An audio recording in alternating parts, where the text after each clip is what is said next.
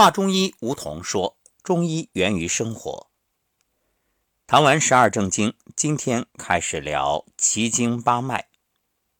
首先，我们说说奇经八脉的概念和生理特点。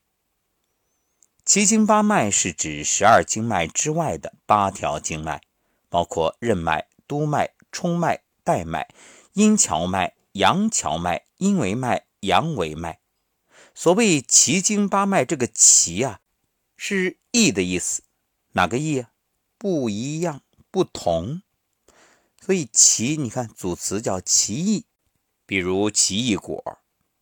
那么为什么叫奇经呢？因其异于十二正经，所以称为奇经。它们既不直属脏腑，也没有表里配合，其生理功能主要是对十二经脉的气血运行起到益序。调节作用。那么奇经八脉的生理特点呢？有三个：一个是奇经八脉与脏腑没有直接的络属关系；第二，奇经八脉之间没有表里配合关系；第三，奇经八脉的分布不像十二经脉的分布那样遍及全身，人体的上肢没有奇经八脉的分布，走向也与十二经脉不同。除了带脉之外，其余的。都是由下而上的循行。那么奇经八脉共同的生理功能有：一、进一步加强十二经脉之间的联系，比如督脉能够总督一身之阳经，任脉呢联系总任一身之阴经，带脉约束纵行诸脉；二、荞脉也就是阴荞脉和阳桥脉，主宰一身左右的阴阳；二维脉。也就是阴为脉、阳为脉围络一身表里的阴阳，也就是说啊，奇经八脉进一步加强了机体各部分的联系。第二个生理功能是调节十二经脉的气血，奇经八脉对十二经气血有蓄积和肾灌的调节作用。当十二经脉及脏腑气血旺盛时，奇经八脉能加以蓄积。当人体功能活动需要的时候，奇经八脉又能肾灌供应，听起来特别像大坝。你看，它能蓄洪，还能泄洪、灌溉。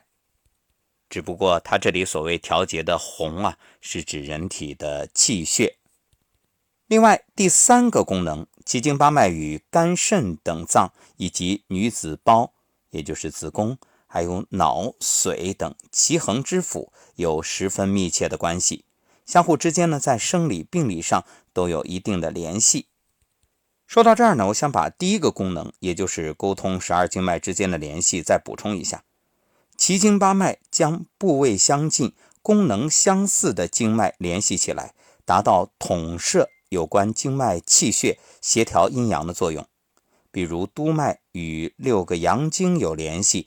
就称为阳脉之海，具有调节全身阳经精气的作用。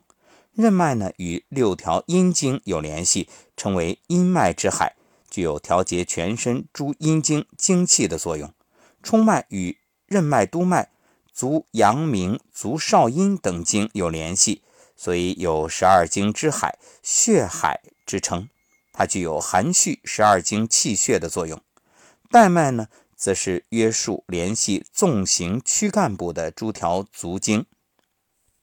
另外，前面说到了，这阴维脉、阳维脉分别联系阴经与阳经，主管一身之表里；阴荞脉、阳荞脉呢，主持阳动阴静，共同掌管下肢运动与寤寐。啥是寤寐啊？你看《诗经》里面说：“求之不得，寤寐思服。”其实。寤是醒，寐是睡。那么七经八脉究竟如何循行，又有着哪些具体的生理功能呢？下一期我们接着谈。